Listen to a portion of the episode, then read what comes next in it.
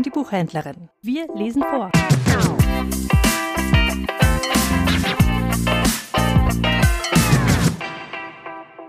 Heinrich Heine lebte von 1797 bis 1856. Er schuf mit seinen Reisebildern eine literarische Ausdrucksform, die es so vorher noch nicht gegeben hatte.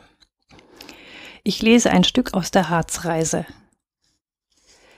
Die Stadt Göttingen. Die Stadt Göttingen, berühmt durch ihre Würste und Universität, gehörte dem König von Hannover und enthält 999 Feuerstellen, diverse Kirchen, eine Entbindungsanstalt, eine Sternwarte, einen Karzer, eine Bibliothek und einen Ratskeller, wo das Bier sehr gut ist. Der vorbeifließende Bach heißt die Leine und dient des Sommers zum Baden. Das Wasser ist sehr kalt und an einigen Orten so breit, dass Lüder wirklich einen großen Anlauf nehmen musste, als er hinübersprang. Die Stadt selbst ist schön und gefällt einem am besten, wenn man sie mit dem Rücken ansieht. Sie muss schon sehr lange stehen, denn ich erinnere mich, als ich vor fünf Jahren dort immatrikuliert und bald darauf konsiliiert wurde, hatte sie schon dasselbe graue, altkluge Ansehen und war schon vollständig eingerichtet.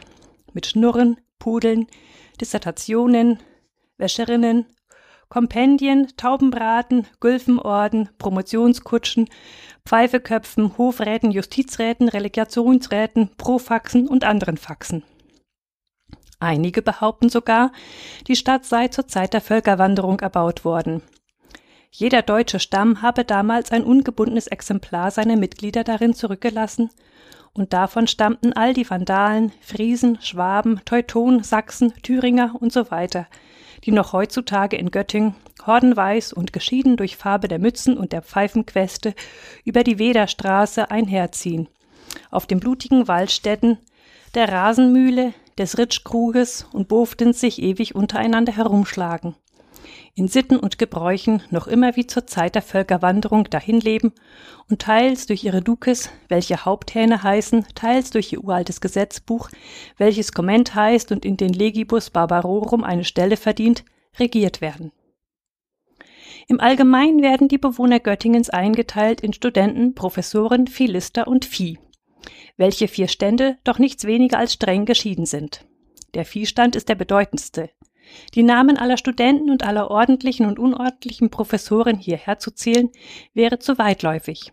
Auch sind mir in diesem Augenblick nicht alle Studentennamen im Gedächtnis, und unter den Professoren sind manche, die noch gar keinen Namen haben. Die Zahl der Göttinger Philister muss sehr groß sein, wie Sand, oder besser gesagt wie Kot am Meer.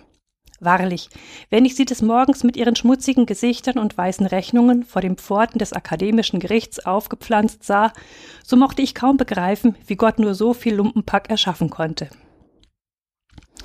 Ausführlicheres über die Stadt Göttingen lässt sich sehr bequem nachlesen in der Topographie derselben von KFH Marx. Obzwar ich gegen den Verfasser, der mein Arzt war und mir viel Liebes erzeigte, die heiligsten Verpflichtungen hege, so kann ich doch sein Werk nicht unbedingt empfehlen. Und ich muss tadeln, dass er jener falschen Meinung, als hätten die Göttingerinnen allzu große Füße, nicht streng genug widerspricht. Ja, ich habe mich sogar seit Jahr und Tag mit einer ernsten Widerlegung dieser Meinung beschäftigt.